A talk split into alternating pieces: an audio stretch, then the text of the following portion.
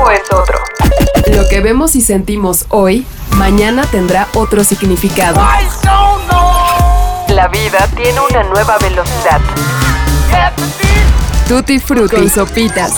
Somos solo humanos que encuentran música. Presentado por Sono. Bienvenidos.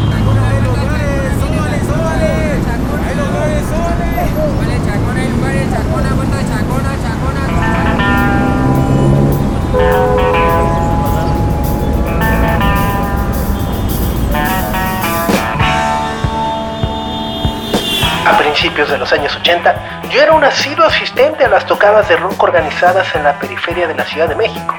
Naucalpan, Nesa y una que otra en un cine cercano al toreo de cuatro caminos. A veces había toquines en lotes bardeados sin construcción y en casas particulares del sur de la ciudad, en un frontón de Bucareli, en los altos de la tienda de discos Hip 70 de San Ángel y, bueno, en el hip se presentaban las bandas punk de los burguesones. Dangerous Rhythm, Ruido Blanco, Size y alguna que otra que no recuerdo. Cantaban en inglés y pronunciaban punk. Y se tenían bien fusilados los ademanes de las bandas inglesas y gringas que seguramente ya habían visto en San Diego, Tijuana o Londres y, bueno, en videocasetera. No había actitud en ellos, eran moda e imitación. Al final de cada rola el vocalista decía cosas como aplaudan o no les gustó. Muchas de las tocadas en esa en Naucalpan eran mixtas, es decir, había bandas de rock pesado como los Dog Dogs o el Three Soul in My Man, transformado en el trípoco después. Un saludo de parte del Tri a toda la banda. Qué buena onda que nos hayan dado la oportunidad de venir a este reventón. que siempre fue el amo y señor de los toquines de punk y hasta rupestres, Renuncio, Chavo de Onda, Perro Viejo y Callejero, Oye Cantinero eran himnos de batalla en la voz rasposa de Alex Lora para toda una generación de muy pocas opciones. Oigo Radio Capital. Como consumir rock importado a través de Radio Capital.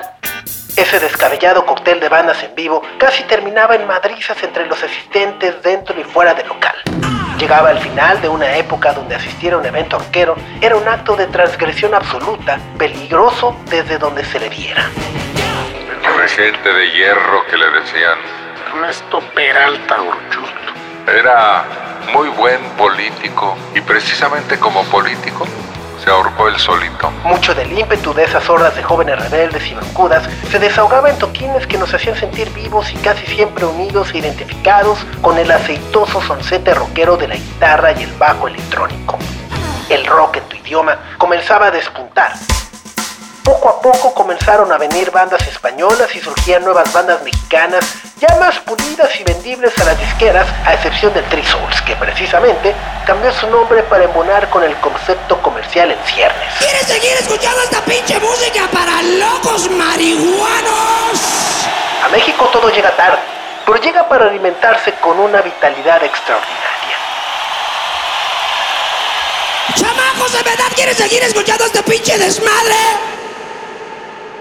Extracto Ni Punk ni Panchito de J.M. Servín, 2018. Afortunadamente, organizar y presenciar cualquier acto en vivo en nuestro país ha dejado de ser un sinónimo de rebeldía o de emancipación.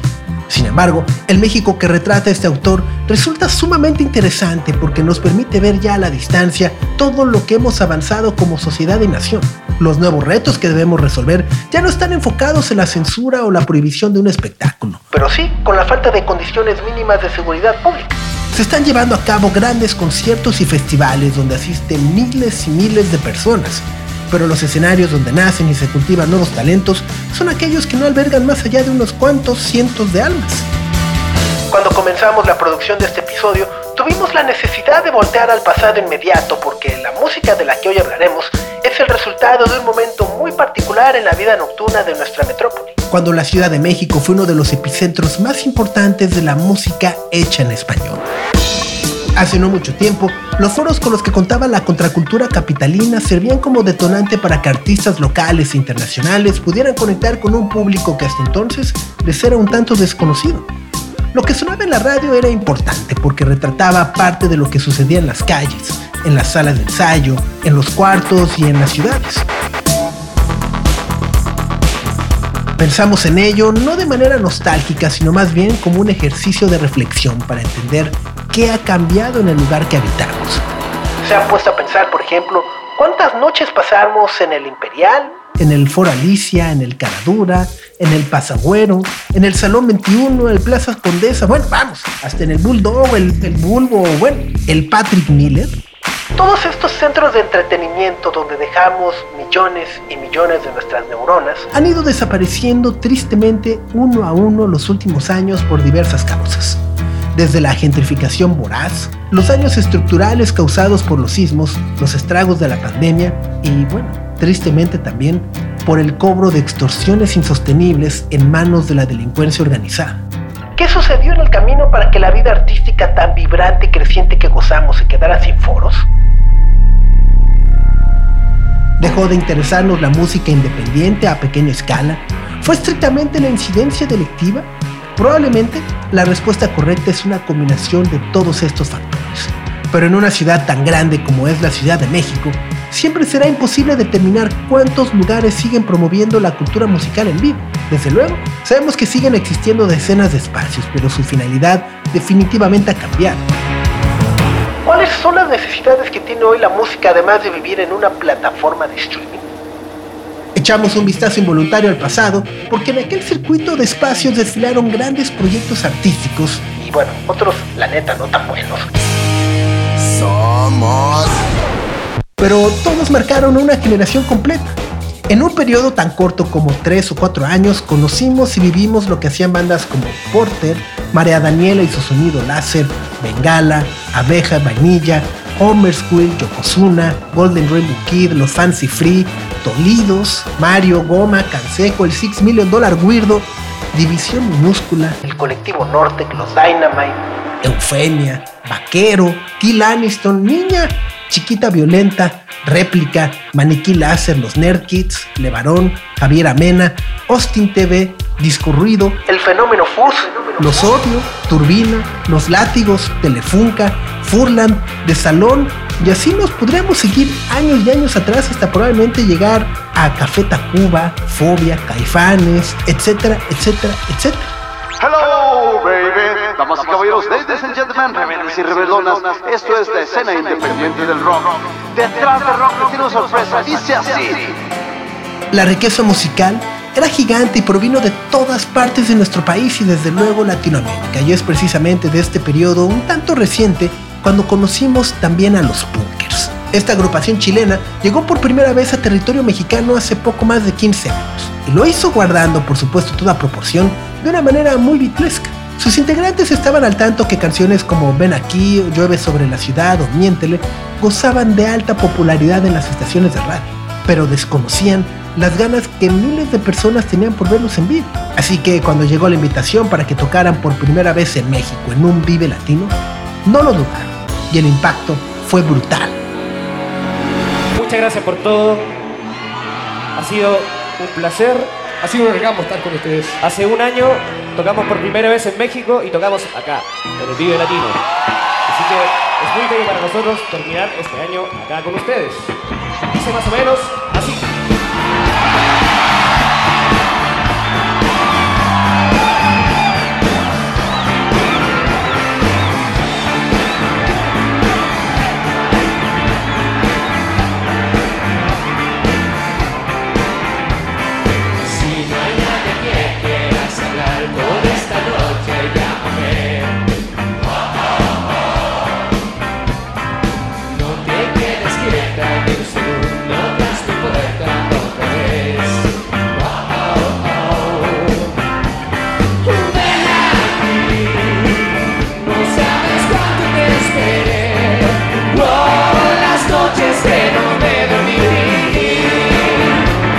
Los Bunkers hicieron de Vida de Perros un éxito local que les hizo ganar un amplio reconocimiento del público y un contrato para editar sus siguientes producciones en nuestro país. Fueron acogidos primero porque la calidad de sus canciones era extraordinaria. Y segundo, quizá más importante, porque en México grupos como los Jaivas, Pánico, Los Prisioneros o Los Tres eran ampliamente reconocidos y apreciados por los amantes de la música. Las referencias del pop chileno se extendían para bien o para mal hasta grupos como La Ley, pero entonces, como ya los mencionamos, comenzamos a reconocer nombres como Lucibel, Javier Amena o De Salón. Los Bunkers articularon de manera única aquella narrativa musical chilena y supieron presentarla de tal forma que su presencia terminó siendo fundamental para muchos actos que vieron en nuestro país una plataforma de expansión. Nombres como Jepe, Mon Laferte, Mariel Mariel o Camila Moreno quizá hoy no los conoceríamos si los Bunkers no hubieran abierto la puerta. Eh, sí, los integrantes de esta banda terminaron por hacerse chilanguísimos y fueron fundamentales por un periodo que hoy se comienza a revisar con mayor detenimiento. Dieron vida al Distrito Federal y su evolución hoy está ligada directamente a nuestra idiosincrasia. Sé que he estado tanto tiempo echado aquí. 24 horas. 24 sesiones. Miércoles 12 de noviembre. Abrimos las puertas de nuestro estudio a cuatro conciertos para la Ciudad de México. Reactor 105. Los hermanos Francisco y Mauricio Durán cerraron un ciclo con los Bunkers en el 2014 y para el 2017 formaron junto a Ricardo Nájera, el ex baterista de Furlan, un proyecto llamado Lanza Internacional. Después de lanzar su disco homónimo en aquel año, este trío chileno-mexicano regresa en el 2022 para hablarnos de cómo ven al mundo postmoderno. Frente es uno de los discos que más hemos disfrutado los últimos días porque se resiste a sonar igual durante sus 11 canciones. Podemos escuchar influencias de la época disco, punk, del Britpop y por supuesto, destacar la colaboración de Andrew Hines, guitarrista de Primal Scream. También encontramos baladas románticas junto a Cancamusa o Juliana Gatas. Francisco, Mauricio y Ricardo son fieles a lo que han hecho en el pasado y por supuesto que no pueden negar sus influencias. Lance Internacional puede sonar al pop más refinado de Paul McCartney o de los Beatles, pero también al rock más explosivo que podría hacerse en este 2022.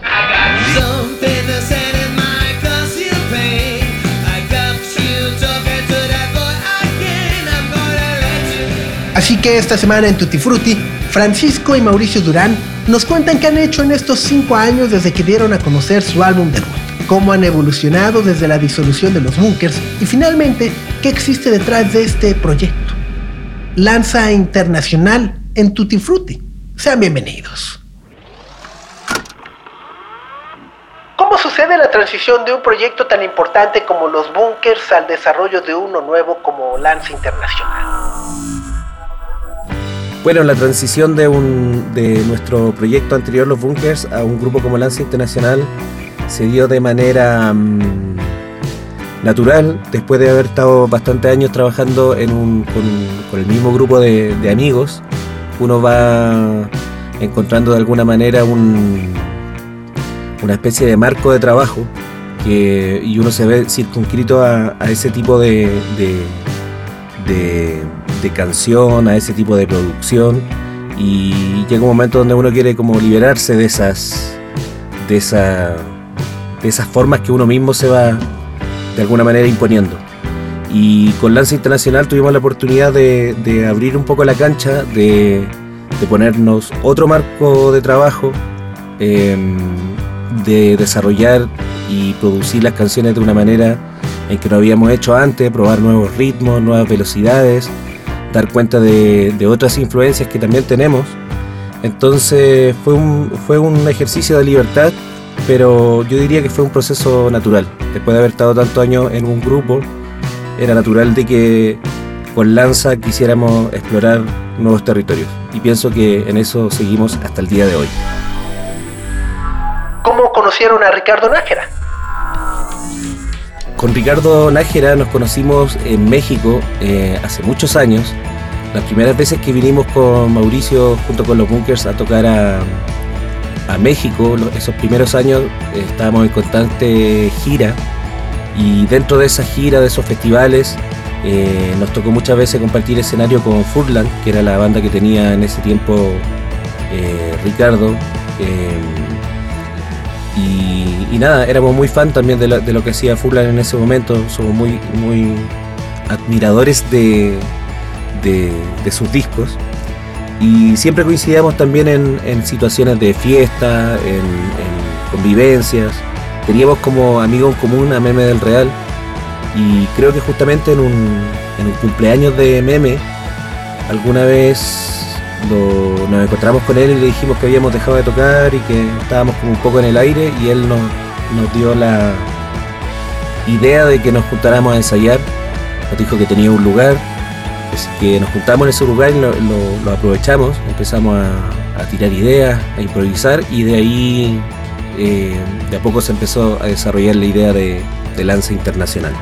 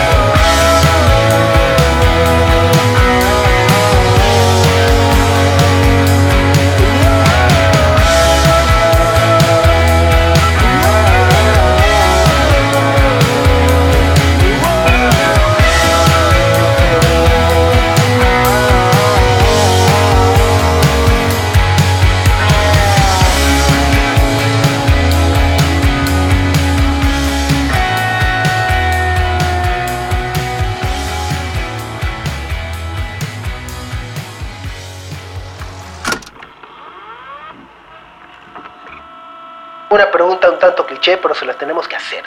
¿Cuál es el origen de su nombre, Lanza Internacional? Bueno, Lanza Internacional eh, es un nombre que se nos ocurrió porque por varias razones. Principalmente nos gustaba cómo sonaba, nos parecía que era un, nombre que denotaba actitud, que tenía proyección, que tenía fuerza. Em, y por otro lado, paso a explicar que Lanza Internacional en Chile es una persona que roba en la calle, por ejemplo, alguien que va, que va caminando y de repente viene alguien y le quita la gargantilla y sale corriendo, o la bolsa, o, la billetera, ese es un lanzazo y la persona que realizó ese acto es un lanza. Algunos de estos compatriotas que han ido a Europa y han hecho una carrera de esto en el extranjero, a ese se le llama un lanza internacional. Y como nosotros somos chilenos también en el extranjero y de alguna manera manoteamos ideas musicales y las revolvemos en una juguera para crear nuestro sonido, somos Lanza Internacional.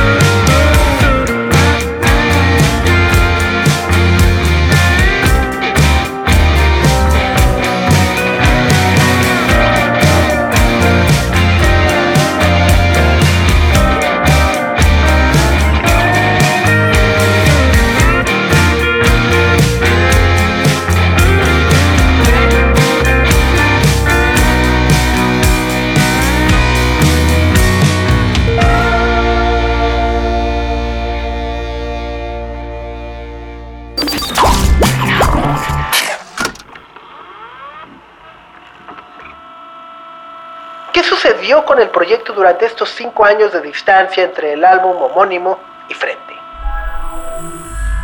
Bueno, estos han sido cinco años de, bastante actividad para nosotros. ese primer disco significó mm, salir a tocarlo, salir a mostrarlo a un montón de partes, sobre todo en México y en, y en Chile, en contexto de lugares pequeños, en antros, en pubs, pero también en lugares más grandes como festivales, eh, como el Lollapalooza, el Vive Latino, etcétera, etcétera. Em, la razón por la que se demoró tanto tiempo en salir este segundo eh, disco fue más que nada la pandemia. De hecho, nosotros lo grabamos a fines del 2019 y decidimos empezar a mostrarlo de a poco, a través de, de varios, varios singles que se fueron extendiendo a lo largo del tiempo y por eso hay una distancia tan grande entre el segundo disco y el primero, en cuanto a años. Pero en realidad no los grabamos tan separados. Simplemente que ahora la salida de este segundo disco, Frente, viene a ser más bien el final del siglo, eh, a diferencia de como es siempre, que generalmente la salida de un disco es el comienzo de, de una etapa o un ciclo. Por otro lado, todos los integrantes de Lanza han estado eh, ocupados también en proyectos paralelos, eh, grabando para discos de otros amigos. En el caso de Ricardo, eh, ha mantenido su actividad con, Mex Risey y con, con el IMSS. Y con Mauri hemos producido también a otros artistas. Mauri hace poco produjo a Comisario Pantera, también a un amigo que se llama Matías Amocaín, que pronto va, a ver la luz. Yo por mi parte también he estado grabando en, el disco de, un amigo, colega chileno que se llama Juan Silva y pronto también a estrenar un disco solista. Así que todos los integrantes de Lanza, aparte de, de lo que hacemos en la banda, tienen otras inquietudes que se ven expresadas en, estas, en estos trabajos paralelos.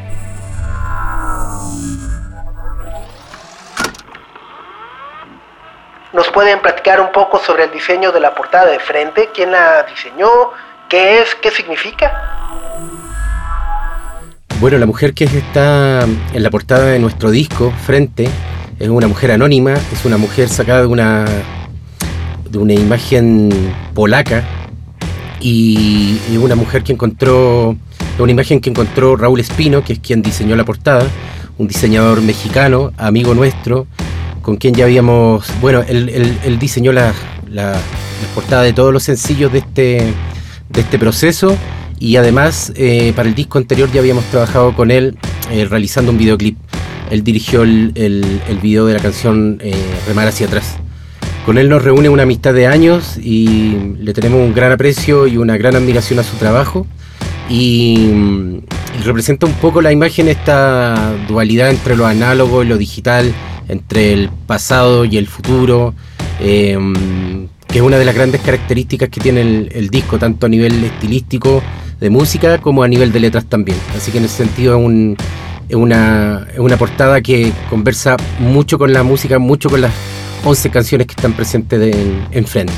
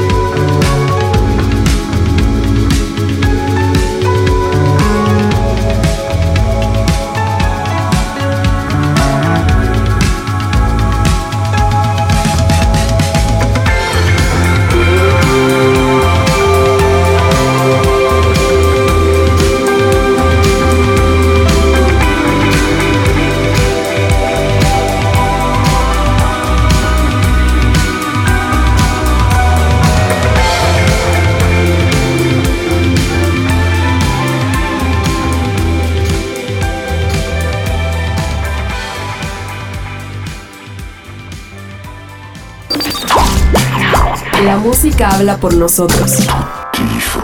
Con sopitas.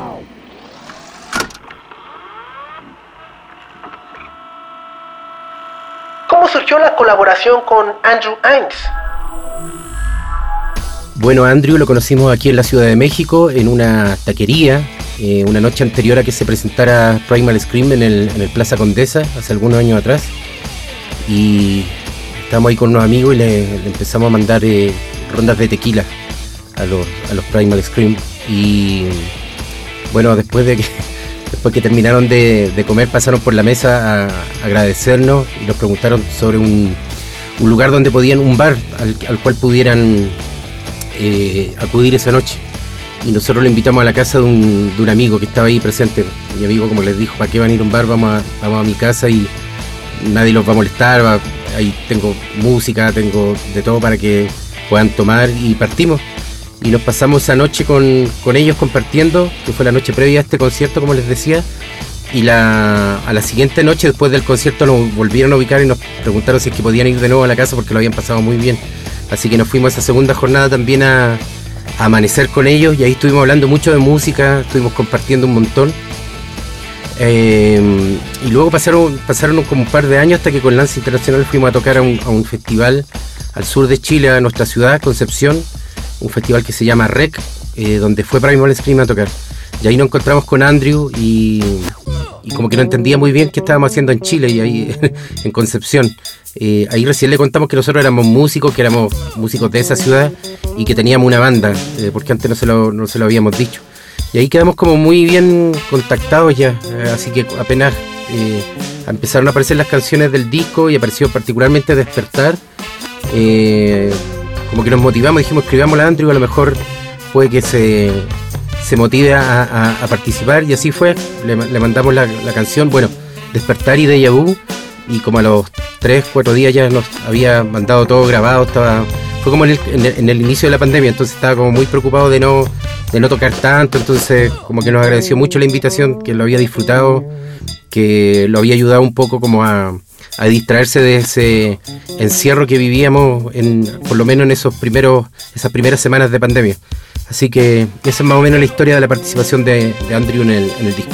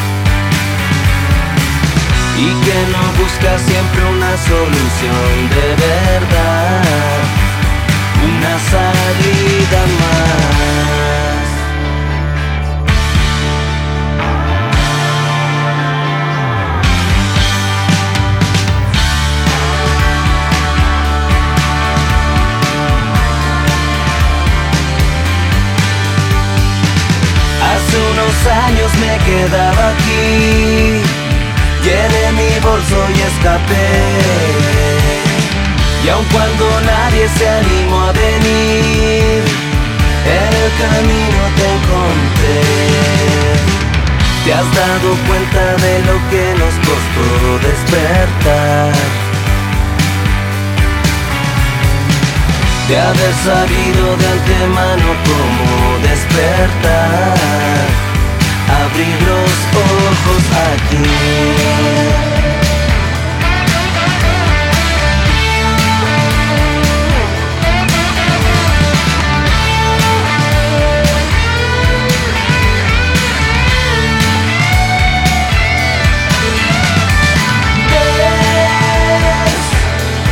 te corro.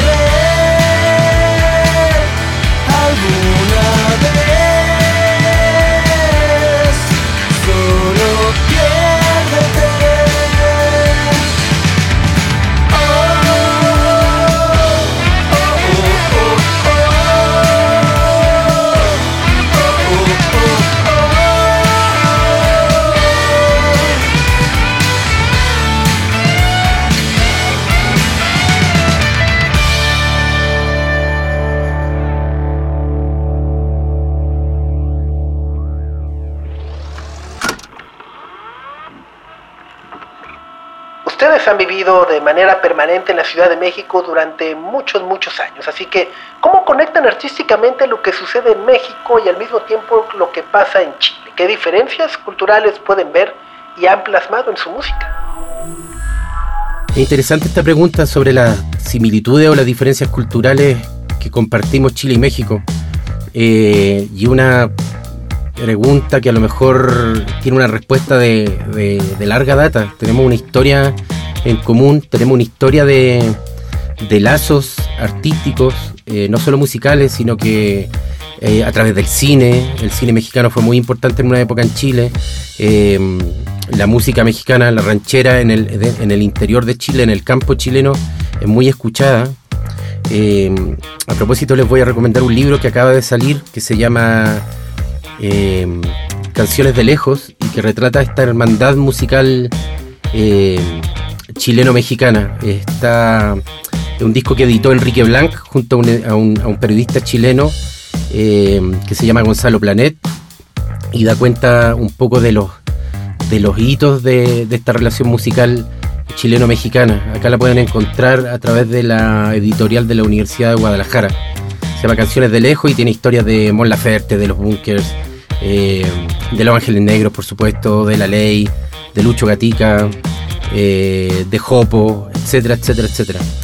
Y, yo creo que no sé cómo, no sé cómo, no sé si me pudiera como eh, concentrar un poco en, la, en, las diferencias. Yo creo que compartimos valores musicales. En general nos gusta la música eh, sufrida.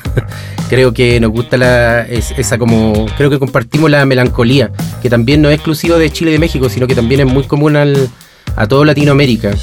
Eh, nos gusta la canción romántica, eh, nos gusta el rock and roll. Y yo creo que en cierta medida eh, nosotros a través de nuestras composiciones hemos como, hemos como transitado esos, esos caminos. pero de una manera bastante natural porque no es algo como que se pueda premeditar, creo yo, sino que tiene que ver con la naturaleza nuestra, con la naturaleza nuestra me refiero tanto de mexicanos como de chilenos. Y, y yo creo que eso se va plasmando en disco disco, aunque uno no lo, no lo quiera. A nosotros nos, encanta acá, eh, como bien tú preguntas, eh, vivimos hace 13 años aquí y siento que esa como intensidad em, cultural la vivimos en, lo cotidiano, día a día como que vivimos la, la, relación cultural eh, que tenemos con México. Es como es parte de nuestra cotidianidad y una de las cosas que que más nos gusta del hecho de poder vivir acá.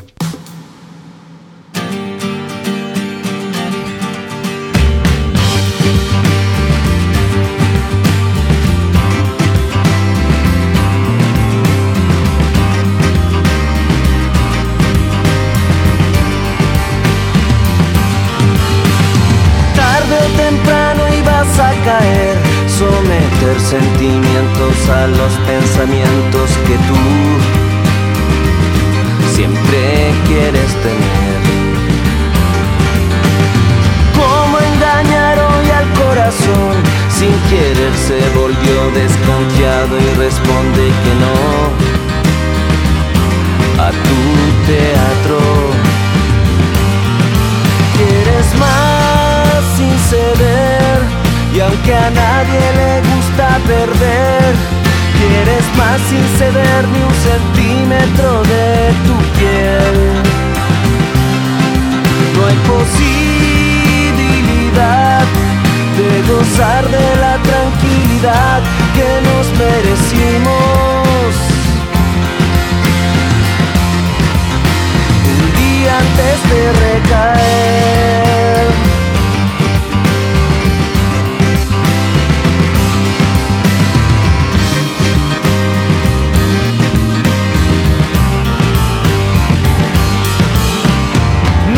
Sabremos qué es la verdad si se la pasa de mano en mano y se ha vuelto al final tan aburrida. Como estafar hoy al corazón sin querer se volvió desconfiado y responde que no a tu teatro.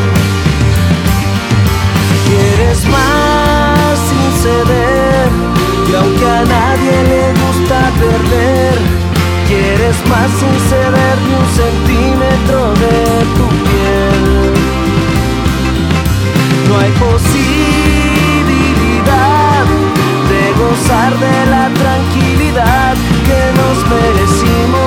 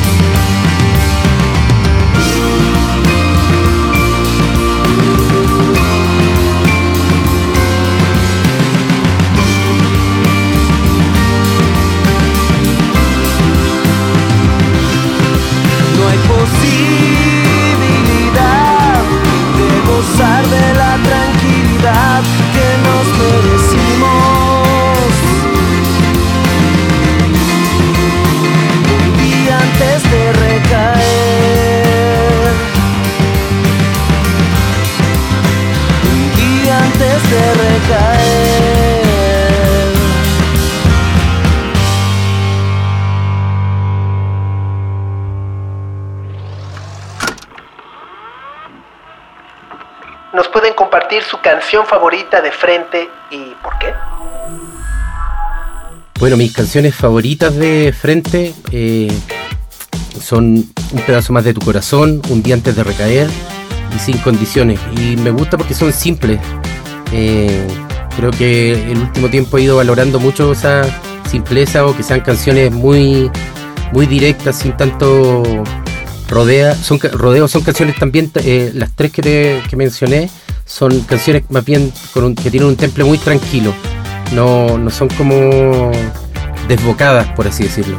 Eh, mantienen como un temple tranquilo, un temple tranquilo y, y esa como mantener ese temple me, me- me- genera una sensación como de seguridad que, que tiene cada canción. Y, y eso me, me gusta mucho. Creo que también la interpretación de, de la banda está muy bien en las tres canciones. Eh, creo que se logra muy bien el, el- sentimiento que la letra arroja de buena a primera y no sé, me siento muy satisfecho con esos tres tracks.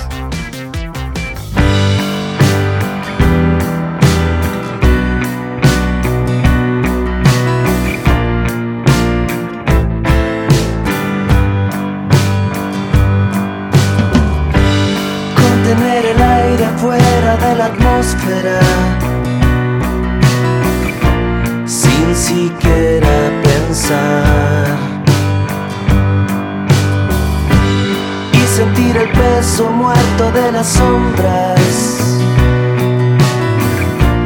que llevamos atrás. Y reclamar las calles una y otra vez en donde no había nada que perder, quedarse aquí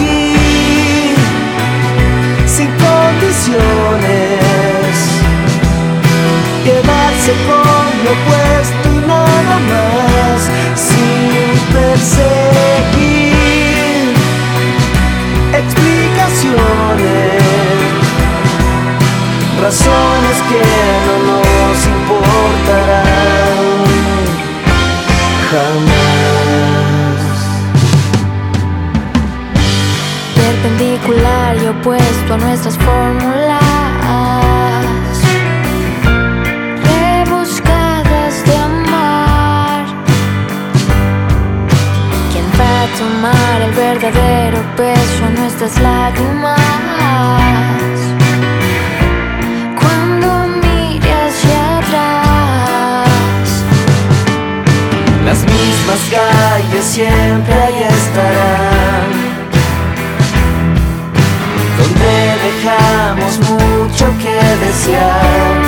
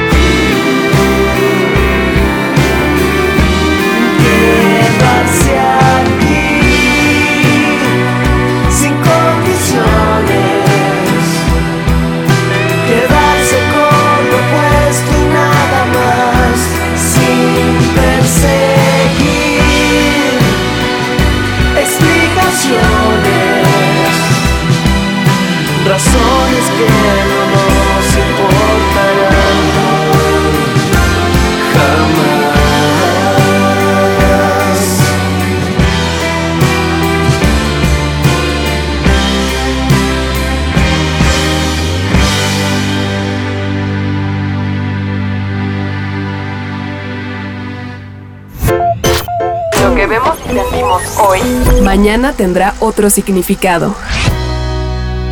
Tutti Frutti. con sopitas. Así llegamos al final de Tutti Frutti. Muchísimas gracias a los hermanos Durán, Francisco y Mauricio por haber accedido a hablar con nosotros.